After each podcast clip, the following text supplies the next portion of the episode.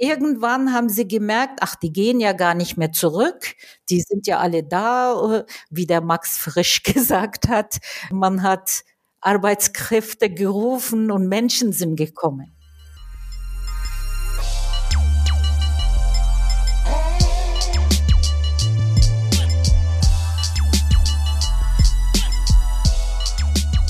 Hallo ihr Lieben und ganz herzlich willkommen zum Podcast Feminismus und Arbeit. Mein Name ist Sabine und ich bin die Gründerin von AMI, einem Think Tank, der sich mit Geschlechtergleichstellung, Vielfalt und der Zukunft der Arbeit beschäftigt. Ich möchte euch in meinem Podcast Leute vorstellen, die zu den Themen forschen, sich dafür einsetzen, Vorbilder sind oder einfach etwas Spannendes zu erzählen haben. Ich möchte von ihnen lernen und dabei mein Verständnis von Gleichberechtigung immer wieder auf die Probe stellen. Dabei seid ihr natürlich ganz herzlich eingeladen, das Gleiche zu tun. Und jetzt gibt es auch gar nicht mehr viel zu sagen. Es geht direkt los mit der Folge und mit der heutigen Gästin. Ganz viel Spaß dabei. Hallo und ganz herzlich willkommen zum Podcast Feminismus und Arbeit. Schön, dass ihr alle wieder eingeschaltet habt und dass ihr dabei seid. Und ich freue mich sehr, meine heutige Gästin begrüßen zu dürfen. Ihr Name ist Gülseren Susanne Menzel. Gülseren wurde in Diyarbakir in der Türkei geboren. Nach dem Abitur in Istanbul wurde ihre Mutter in Deutschland als Krankenschwester angeworben und Gülseren zog mit ihr nach München. Sie studierte Pädagogik und machte eine Ausbildung zur Dolmetscherin. Danach arbeitete sie 27 Jahre als Sozialberaterin und Mediatorin bei der AWO in Nürnberg. Sie beriet dort türkische sogenannte Gastarbeiterinnen und deren Familien. Durch ihre Arbeit erkannte sie den dringenden Bedarf, etwas zu verändern und zwischen den Kulturen zu vermitteln. Sie engagierte sich in zahlreichen ehrenamtlichen Initiativen und gründete 1991 den Deutsch-Türkischen Frauenclub in Nürnberg mit dem Ziel, einen Ort zu schaffen, an dem eine gemeinsame feministische Vision gelebt wird. Noch heute ist sie Ehrenvorsitzende des Vereins. Gemeinsam mit ihrem zweiten Mann gründete sie 1993 die Filmproduktionsfirma Transferfilm. Sie produzierten dort oder produzieren immer noch Dokumentarfilme zu den Themen Migration und Interkultur Türkei-Deutschland. Für ihre Arbeit und ihren unermüdlichen Einsatz erhielt sie zahlreiche Auszeichnungen, unter anderem 2013 die Bayerische Staatsmedaille für soziale Verdienste und 2015 die Bürgermedaille der Stadt Nürnberg. Und nun freue ich mich wirklich sehr, Sie begrüßen zu dürfen. Hallo Gülseren, schön, dass du da bist. Hallo, vielen Dank für die Einladung, dass ich auch mit dabei sein darf. Natürlich, sehr, sehr gerne.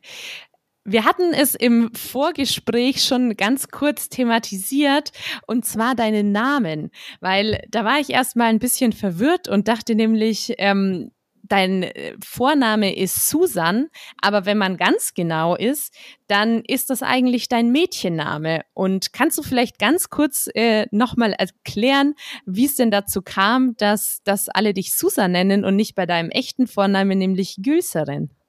Ja, als ich kam, äh, war mein Name Gülseren Susan. Susan als Nachname. Und äh, viele konnten in Deutschland Gülseren schwer aussprechen und haben äh, Susan verwendet.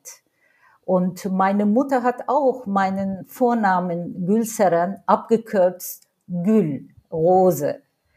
Ähm, später durch die Heirat habe ich Doppelnamen angenommen. Also ich habe mir mein Leben schwer gemacht, indem ich auch noch Doppelnamen verwendet habe ja. äh, in der ersten Ehe hieß ich Gülseren Susan Passinli und in der zweiten Ehe jetzt Gülseren Susan Menzel. Und äh, ja, meine Freunde, meine, Be meine Bekannten, mein Mann, alle nennen mich eigentlich mit Susan an, sprechen mich mit Susan an, äh, weil der Name einfach einfacher ist, für jeden verständlicher ist ähm, Susan ist übrigens auch in der Türkei als Vorname bekannt. Äh, mhm. Bei mir ist eine Ausnahme. Es ist ja auch ein schöner Name. Ähm, ich wollte das nur deswegen nochmal ansprechen und ich würde dich, also ich habe vorher auch schon es ja mit dir abgesprochen, würde dich gerne Gülserin nennen, weil ich es eben so schade finde, dass äh, die Deutschen es sich häufig eben so einfach machen. Und ähm, nur weil ein Name vielleicht auf den ersten Blick ein bisschen schwieriger auszusprechen ist, äh, suchen sie sich äh, dann äh, einen äh, Namen, den, der ihnen leichter durch die Lippen geht, obwohl, ähm, ja, ich meine, die Bedeutung Rose schöner geht's ja eigentlich kaum. Deswegen bleiben wir heute, ähm, würde ich sagen, bei, bei Gülserin. Gerne. Ich biete sowieso beide Namen an und jeder kann aussuchen. Dann ähm, fangen wir doch mal mit dem, mit dem ersten Teil an. Und zwar würde ich da so ein bisschen ähm, gerne mit dir über, über deine Biografie, über dein Leben und über deine Arbeit sprechen. Mhm. Ähm, wie ich es ja in der Einleitung schon kurz erwähnt hatte, deine Mutter wurde in Deutschland als Krankenschwester angeworben und du bist nach dem Abitur mit ihr nach München gezogen. Ja. Du hast in einem Interview erzählt, dass junge Frauen damals wie du äh, gerne nach New York, London oder nach Paris gegangen wären, aber eigentlich nicht nach Deutschland. Weißt du noch, welches Bild ihr damals von Deutschland hattet und was du mit dem Land so verbunden hast? Also Deutschland bedeutete damals, da, damals heißt es 70er Jahre, äh, ein Land, wo Menschen hingehen, um dort Geld zu verdienen. Ähm, durch die Geschichte hat man ein negatives Bild auf Deutschland. Niemand wollte nach Deutschland gehen zu meiner Zeit. Ähm, ich habe auch geweint und wollte auch nicht. Und ähm, später hat sich natürlich alles verändert. Mhm. Und ähm, das hat sich quasi, also war das eher bei den, bei den jungen Menschen ein Bild oder hat sich das auch durch alle Generationen gezogen? Ich meine, klar, die Geschichte, die spricht natürlich für sich und es ist kein Wunder. Äh, ja, auch die Frauen haben über Deutschland äh, eigentlich nicht unbedingt positiv gesprochen. Sie haben gesagt, die haben altmodische Sachen an, altmodische Schuhe an. Äh, es sind zwar sehr gesund und sehr solide, aber altmodisch. So war das. mhm. Okay. Ähm, sehr interessant auf jeden Fall. Etwas, das sich bis heute in deiner Arbeit widerspiegelt, ist der Impuls, der Gesellschaft etwas zu geben und zwischen den Kulturen zu vermitteln. Du hast eine Ausbildung zur Sozialberaterin und Mediatorin gemacht und einige Jahre, also genau gesagt 27 Jahre, wenn ich das richtig recherchiert habe, bei der AWO gearbeitet. Ähm, was ist dir als ein besonders positives Erlebnis aus deinem damaligen Berufsalltag so im Gedächtnis geblieben? Ja, ich habe hauptamtlich, äh, aber auch ehrenamtlich de, äh, im sozialen Bereich äh, sehr aktiv. Ich mache ja immer noch weiter gearbeitet, Projekte durchgeführt. Ähm, ja, ich habe Ideen entwickelt und dann Projekte initiiert, versucht mit anderen Einrichtungen, Frauengruppen vernetzen und dann gemeinsam durchführen. Ähm, vielleicht sage ich mal zuletzt, was ich äh, mache, ist aktuelle, ähm, dem Frieden etwas beitragen, indem wir Bäume gepflanzt haben. Anlässlich 100 Jahre Wahlrecht äh, in Nürnberg einen Baum, Baum äh, vom Frauenkreis aus gespendet, ähm, ähm, eingeweiht zusammen äh, mit Frauenbeauftragte mit Unterstützung der Stadt Nürnberg unter dem Motto Wir Frauen stehen zusammen. Das war wichtig äh, als äh, Zeichen der Solidarität, äh, gemeinsam äh, öffentlich aufzutreten und etwas Nachhaltiges machen. Das war mein Gedanke. Dann haben wir in der Partnerstadt von, äh, von Nürnberg in Antalya Warum, äh, worum geht es in der Türkei? Menschenrechte. Und äh, um das zu symbolisieren, da haben wir wieder mit Unterstützung der Stadt Nürnberg in der Partnerstadt Antalya haben wir gemeinsam mit Frauen vor Ort in Antalya einen Ginkgo-Baum äh, aufgestellt. Äh, äh, Frauenclub hat die Finanzierung gemeinsam mit der Stadt Nürnberg übernommen. Ähm, und äh, da ging es darum, äh, auf dem Tafel haben wir von der Menschenrechtskonvention diese äh, Artikel 1.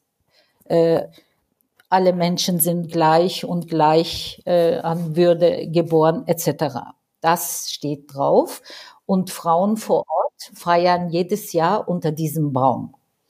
Und äh, letztes Jahr haben wir Stadt Fürth äh, überzeugt, dass wir im Stadtpark auch einen äh, Baum als Zeichen der Frauensolidarität in Fürth aufzustellen. Die Stadt Fürth war offen, äh, zusammen mit Frauenbeauftragte.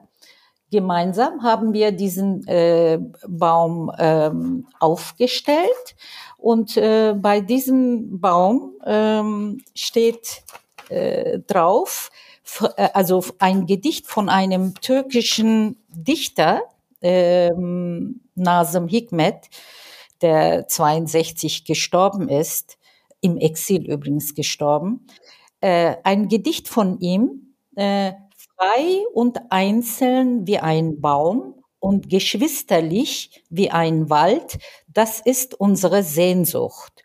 Äh, den habe ich so übersetzt und ähm, auf dem Tafel haben wir den. Wir haben leider die öffentliche ähm, Einweihung noch nicht wegen Pandemie.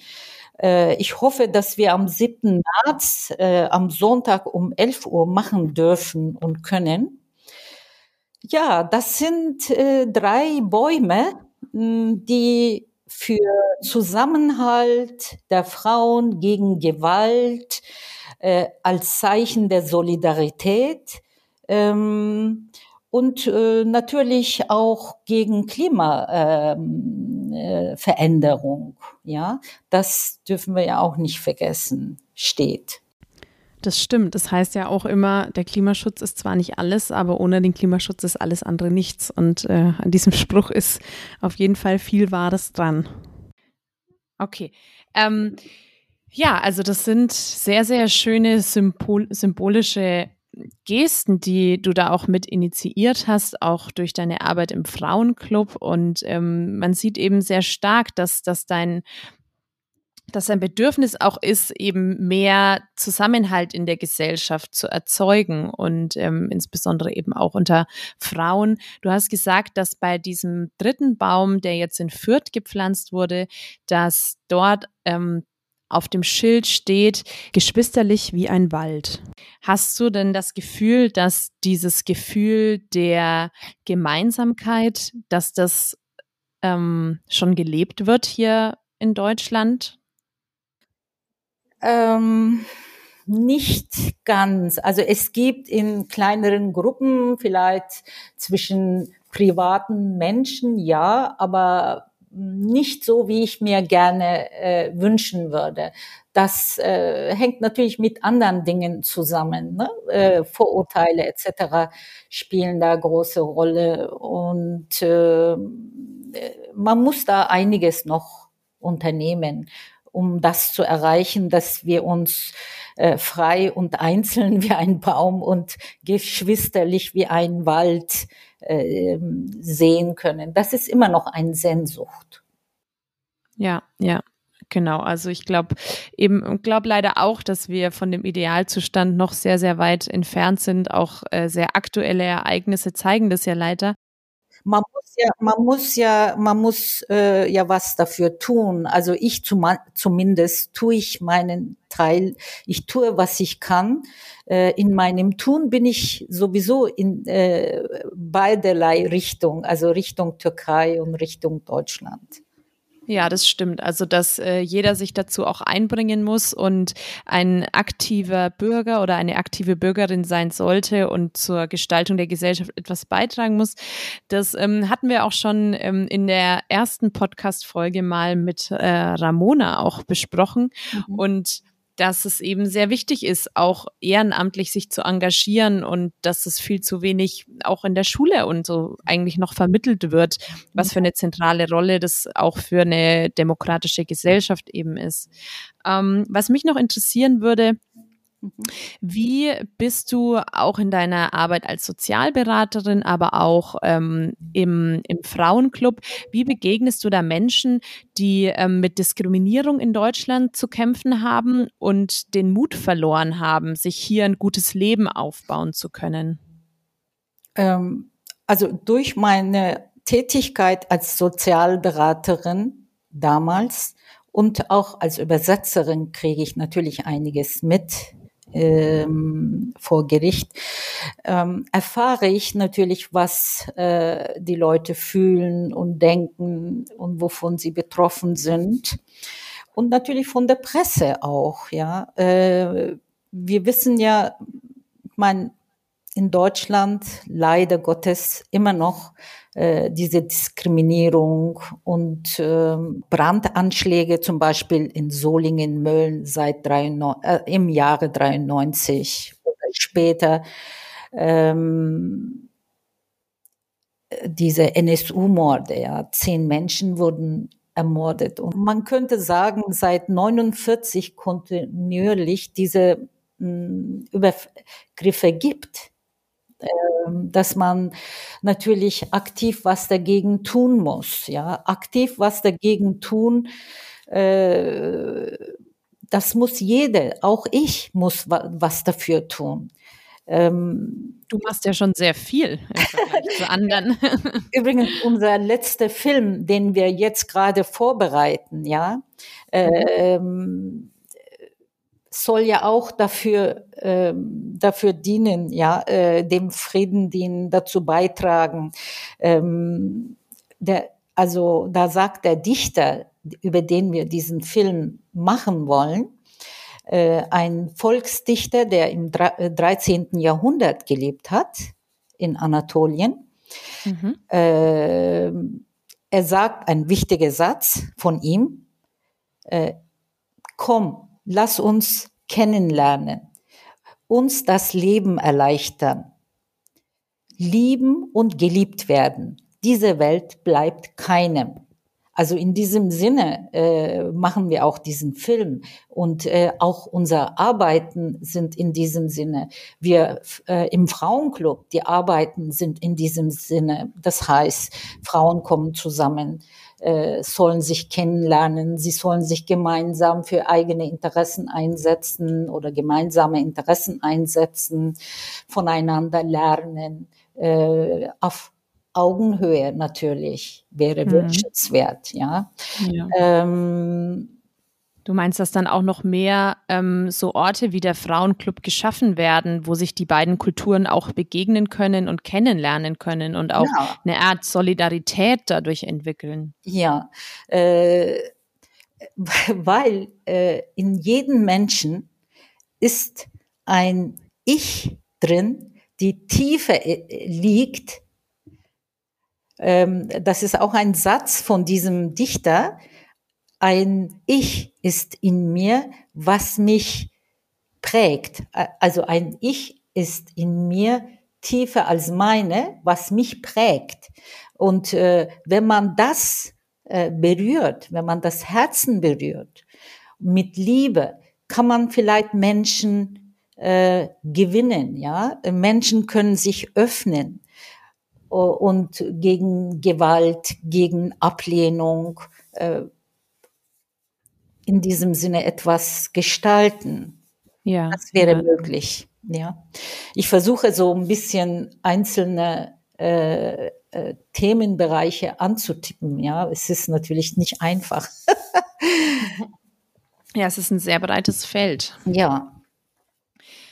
Mm, du hast mal in einem anderen Interview erzählt, mhm. die Türkei und Deutschland seien beides Teile von dir. Du hast die Türkei ähm, mit der Beziehung zu deinen Eltern verglichen, dass du sie liebst, aber nicht mehr bei ihnen wohnen möchtest. Genau. Und Deutschland mit der Beziehung zu deinem Mann.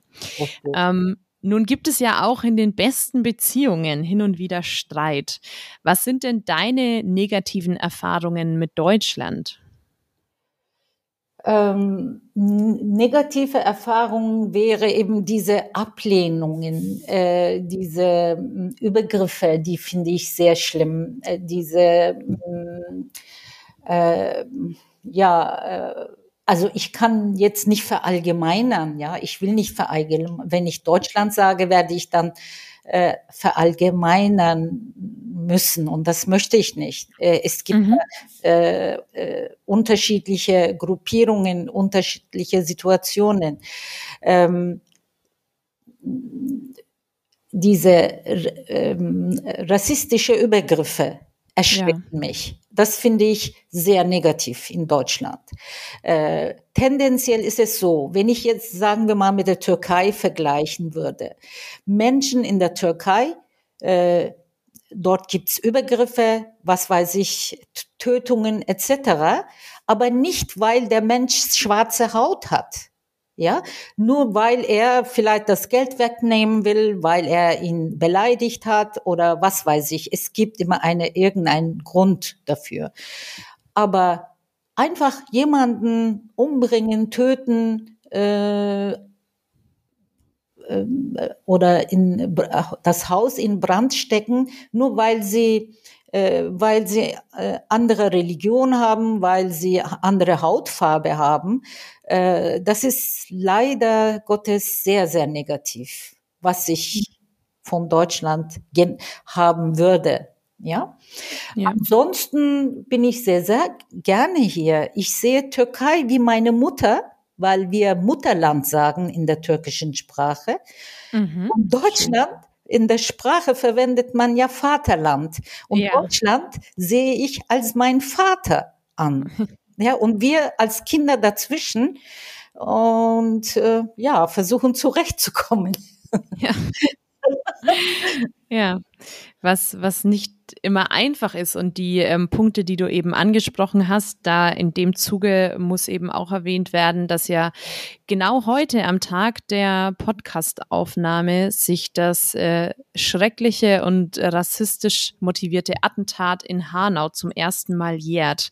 Ähm, Dabei sind letztes Jahr neun Menschen gewaltvoll getötet worden. Ja. Und es handelt sich jedoch nicht, wie es ganz oft eben auch in den Medien dargestellt wird, dabei um einen traurigen Einzelfall, sondern eben um Rassismus. Und Rassismus ist ein strukturelles Problem in Deutschland.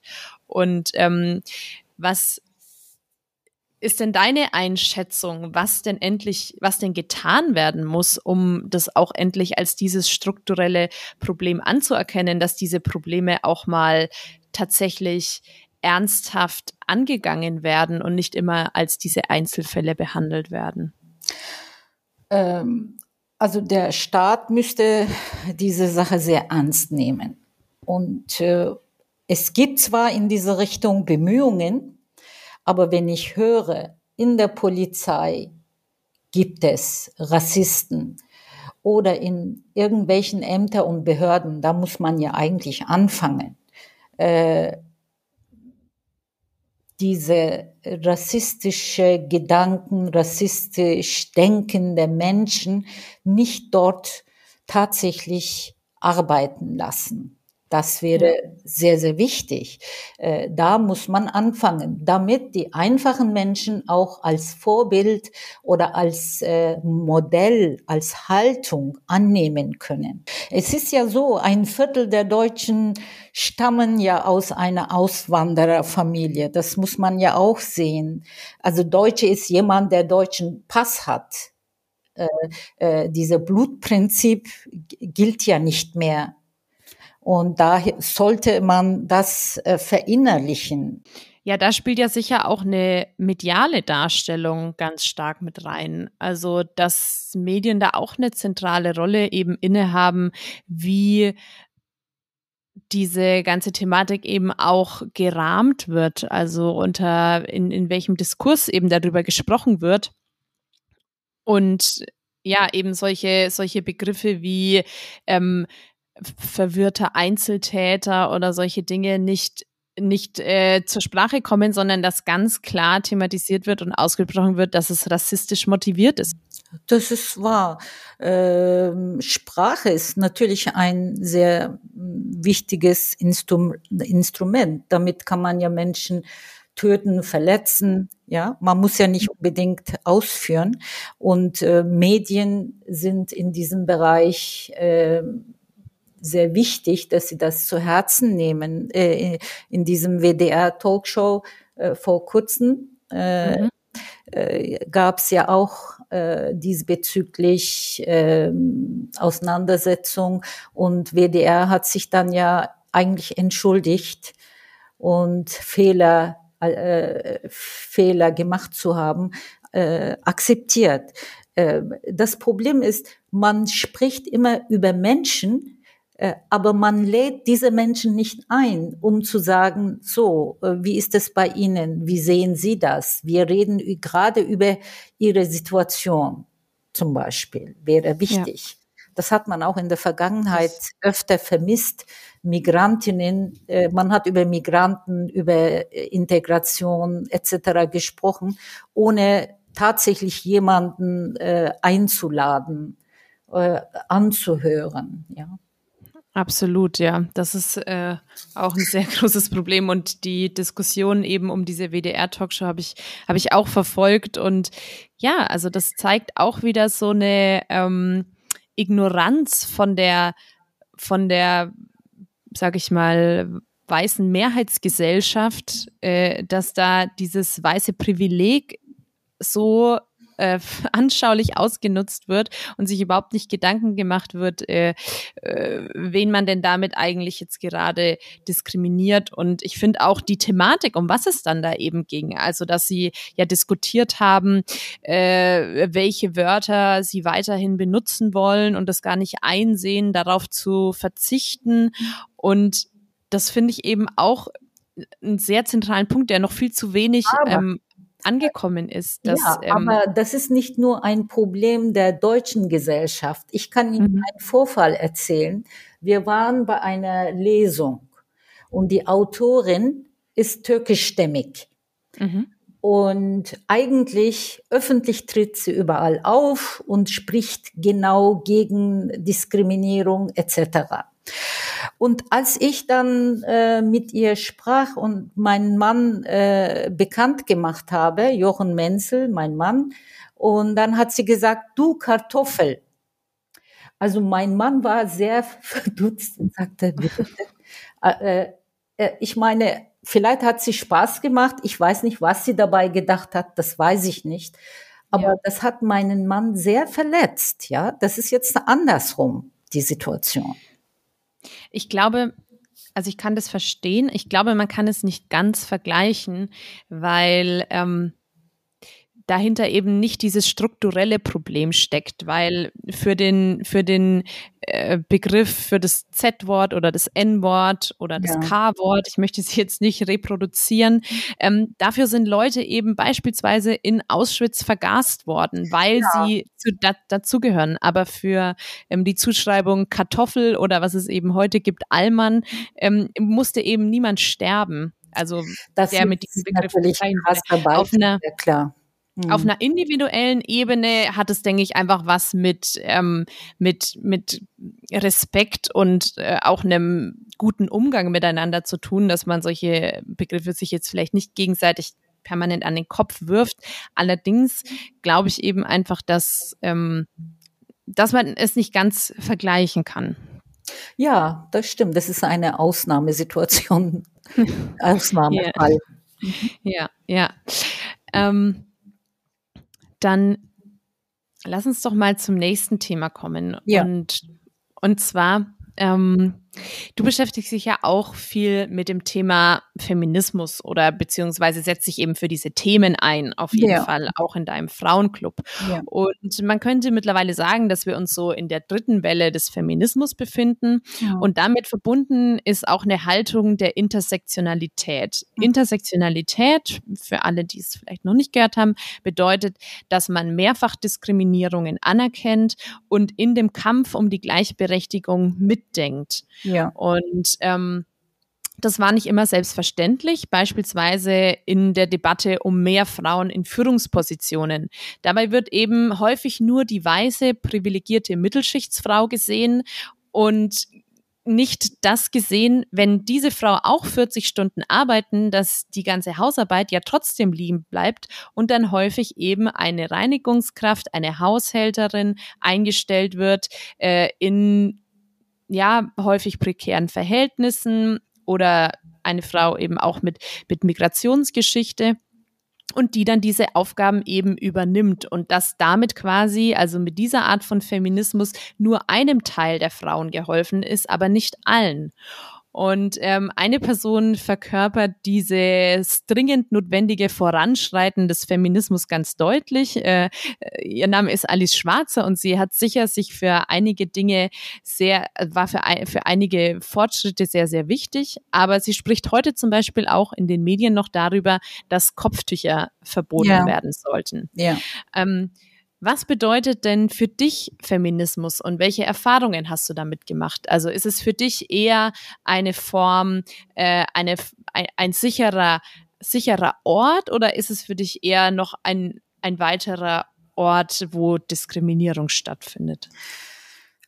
Also Feminismus, es gibt, Feminismus sollte eigentlich für alle äh, gelten, für alle gleichwertig gelten, aus meiner Sicht. Ja, äh, Feminismus für Weiße, Feminismus für Schwarze etc. Das darf nicht geben oder Feminismus für ähm, Kopftuchfrauen. Sowas gibt es nicht. Es gibt natürlich Überschneidungen ist klar, äh, dass jemand äh, natürlich viel mehr unter mh, mm, als Frau äh, darunter leidet, wenn sie eine Frau ist, eine Migrantin ist und noch dazu aus der Türkei stammt und noch dazu eine ähm, praktizierende Muslimin ist, weil sie Kopftuch trägt.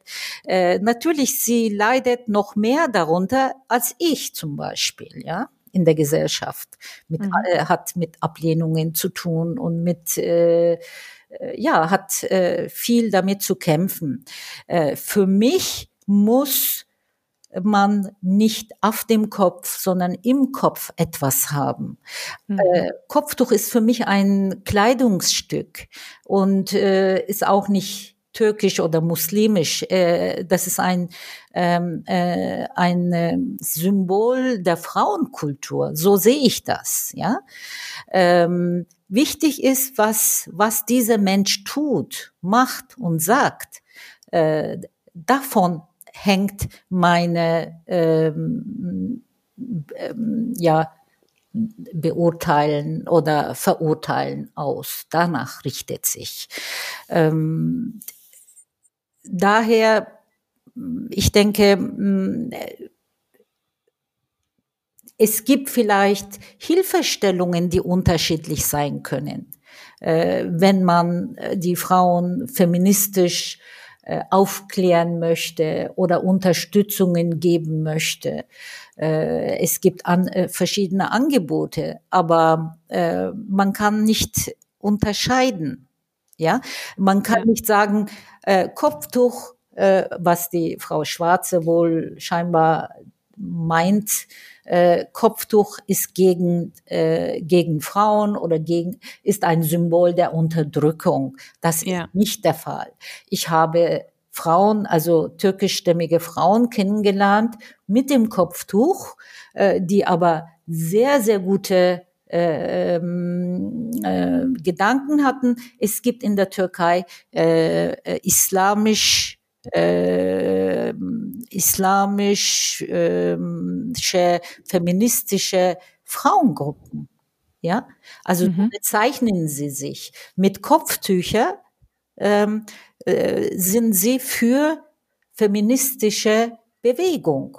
Ja, ja. Also das ist ja kein Widerspruch, ne? Also es ist halt eine, eine, eine Anmaßung von äh, weißen Frauen darüber zu urteilen, aus welchen Motiven eine Frau nun das Kopftuch trägt. Also es äh, ja, es ja. ist ja eine freie Entscheidung und auch eine Ausdruck von, ein Ausdruck von Persönlichkeit. Eben, wer entscheidet, wo es lang geht, wenn man Feminismus äh, in, im Rahmen Feminismus, Bewegung, im, äh, sich, äh, wie sich verhält oder wie sich verhalten soll. Es ja. geht um die Rechte, es geht um die Gleichberechtigung, es geht um die Anerkennung egal mit, mit welcher Religion, egal mit welcher Hautfarbe, egal wo man herkommt, äh, kommt oder was man trägt. Ja. Ja. Ja, auf jeden Fall. Hattet ihr dieses Thema auch ähm, bei euch im deutsch-türkischen Frauenclub ähm, schon mal? Habt ihr da schon mal drüber gesprochen oder gab es da auch, ähm, hat man diese, diese verschiedenen Ansichten von Feminismus da schon mal gespürt? Ja, natürlich. Wir haben öfter äh, äh, zum Beispiel über das Kopftuch tragen, ja oder nein, äh, gesprochen. Es gibt viele, die das ablehnen, ganz rigoros ablehnen und also du meinst von den von den biodeutschen Frauen? Äh, nein, auch türkischstämmigen mhm. Frauen. Also es gibt Frauen, egal deutsch oder türkisch, einfach ja. ablehnen äh, das Kopftuch tragen einfach ablehnen.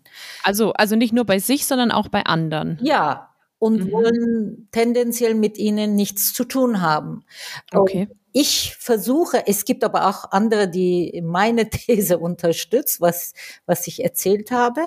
Ich habe als Beispiel äh, sogar versucht, äh, Frauen mit Kopftücher für unseren Club zu gewinnen. Ja. Und zwei, leider sind nur zwei dabei. Äh, äh, ich wollte sichtbar machen, äh, dass sie da sind und dass sie miteinander kommunizieren sollen. Es ist ja wirklich so, äh, wie ich ja äh, gleich am Anfang äh, gesagt habe, komm, lass uns kennenlernen. Ähm, durch Kennenlernen kann man die ähm, Vorurteile beseitigen. Ja, ja. Äh, wenn ich mehr Bescheid weiß, dann weiß ich, wer warum was macht. Absolut, ja. Also da ist deine Arbeit auch so wertvoll, dass du eben genau versuchst, diese Barrieren abzubauen und die Menschen ins Gespräch zu bringen. Ja. Ähm, was glaubst du, sind aber Gründe, dass beispielsweise Frauen mit Kopftuch ähm, so wenig in dem Club sind? Äh, ja, teilweise, weil die Kopftuchträgerinnen äh, die anderen ablehnen, die keine tragen äh, oder nicht religiös, religiös sind. Äh, und, äh, und die anderen genau andersrum. Das heißt, äh, diese Ablehnung gibt's auf beiden Seiten eigentlich. Ja, ja.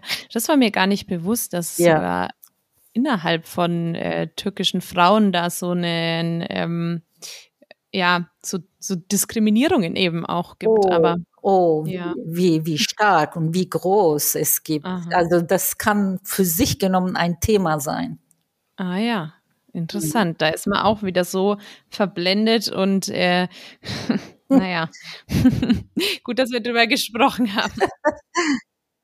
Dann würde ich gerne als letzten Themenblock mhm. nochmal zu dem Bereich, äh, zu dem Thema Arbeitsmigration kommen. Ja. Denn wie du mich ja auch aufgeklärt hast, äh, ist dieses Jahr 60-jähriges Jubiläum der sogenannten GastarbeiterInnen. Ja. Ein bisschen was zum Hintergrund. Also im Jahr 1961 haben Deutschland und die Türkei das sogenannte Anwerbeabkommen geschlossen. Ja.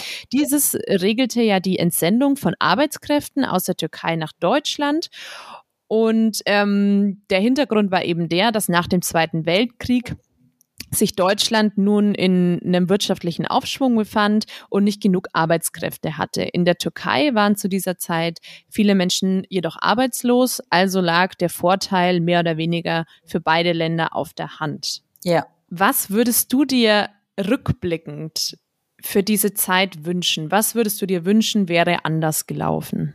Hm. Ja, also es ist natürlich, ich kann Folgendes äh, sagen. Die Einwanderung, es hieß ja nicht die Einwanderung, sondern äh, es hieß damals ähm, zuerst Fremdarbeiter und dann hieß es ausländische Arbeitnehmer mhm. und ihre Familien. Ähm, man hat das nicht äh, geregelt. Äh, man hat das einfach so gemacht. Und wenn Probleme gab, äh, Engpässe gab, dann hat man Engpassbeseitigung äh, vorgenommen. Mhm. Und hat so immer vorwärts gekommen. Äh, deshalb hieß es ja, äh, das hat man auch bei der Bezeichnung der äh, Beratungsstelle auch sehen können. Es hieß ja als ich angefangen habe, hat Arbeiter vor Wohlfahrt Beratungsstelle suchte Dolmetscher, Übersetzer für die türkische Arbeitnehmer. Mhm. Später wurde mh, hm, der Name ähm, nicht mehr Türktanisch, also Beratungsstelle für türkische Arbeitnehmer. Dann hieß es Sozialdienst für ausländische Arbeitnehmer. Da hat man gesagt, nein, jetzt nicht nur für Türken, das soll für alle äh, offen sein.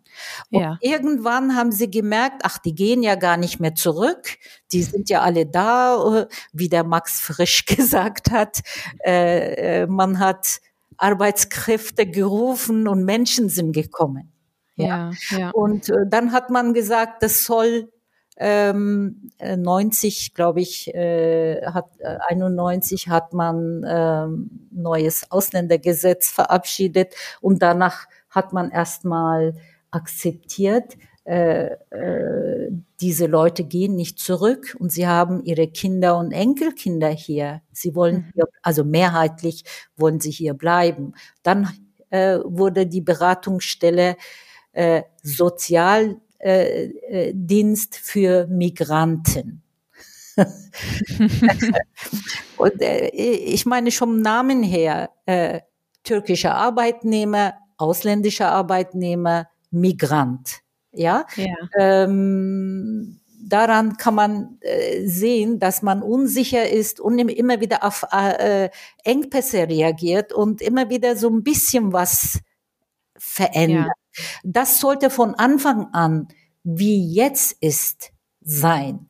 Das heißt, ein Amt sollte da sein, sollte das, ähm, äh, das Ganze äh, ähm, organisieren, regeln. Ja? ja, also da wurde sich überhaupt nicht wirklich Gedanken gemacht am Nein. Anfang, was man denn jetzt hier eigentlich tut. Also wie das Zitat es ja sehr gut auf den Punkt gebracht hat, dass Menschen gekommen sind. Ja, und äh, Arbeitserlaubnisse wurden höchstens vier, fünf Jahre ver verlängert. Bei der äh, beim Antrag ausfüllen im Büro musste ich immer drei Jahre, vier Jahre verlängern, beantragen für Menschen, die gekommen sind, äh, die Hilfe bei mir gesucht haben. Ich sollte mhm. ihnen den Antrag stellen.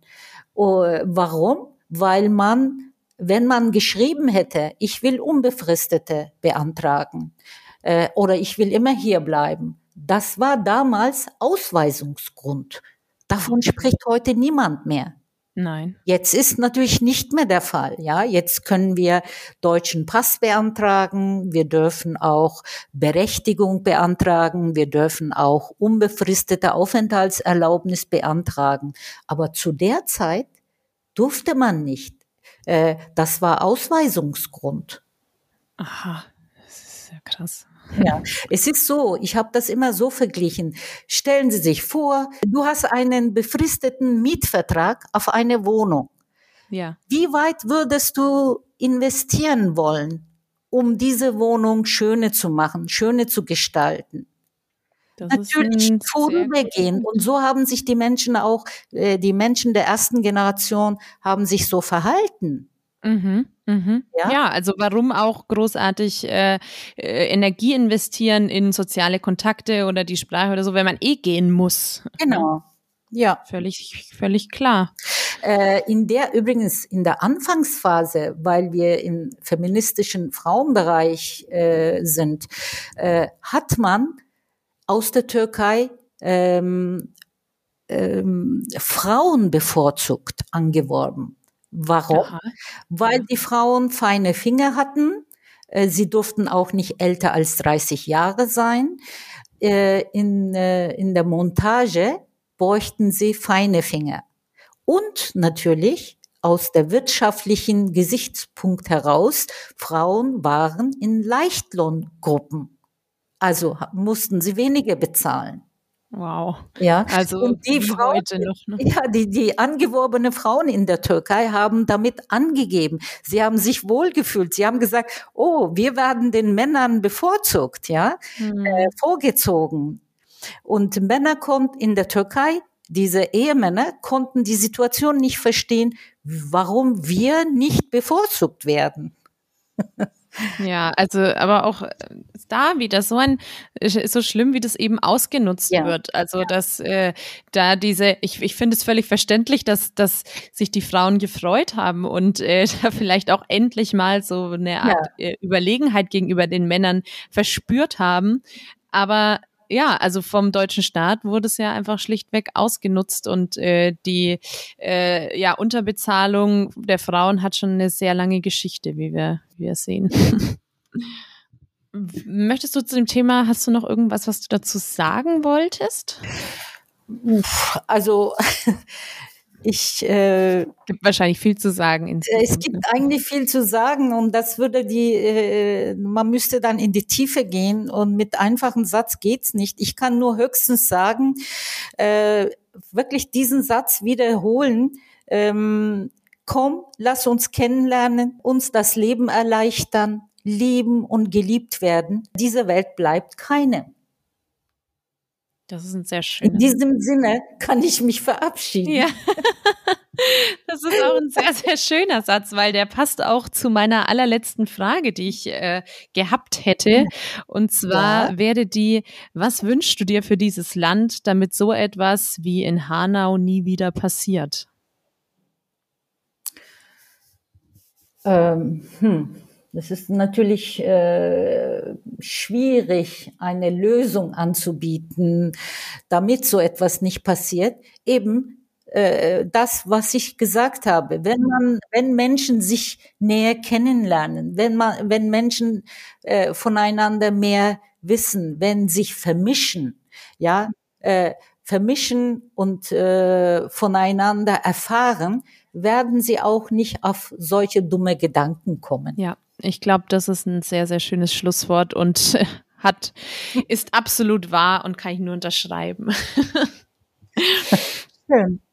Ja, dann, liebe Gülterin, ich danke Ja. dir ganz, ganz herzlich, dass du dir heute die Zeit genommen hast und dass trotz unserer kleinen technischen Probleme am Anfang jetzt alles doch so gut geklappt hat das freut mich. und wir diesen Podcast aufnehmen konnten. Ja, also vielen Dank für deine Einblicke und ähm, auch für deine ganze ehrenamtliche Arbeit, die du auch hier in der Stadt Nürnberg geleistet hast und auch immer noch leistest. Ich hoffe sehr, dass die ähm, Einweihung des Baumes klappt und äh, ein schönes, schönes Fest stattfinden kann. Vielen Dank. Dankeschön. Ja, das war sie auch schon, die fünfte Folge von Feminismus und Arbeit mit Gülgerin Susanne Menzel, der Filmemacherin, Sozialberaterin und Ehrenvorsitzenden und Gründerin des Deutsch-Türkischen Frauenclubs.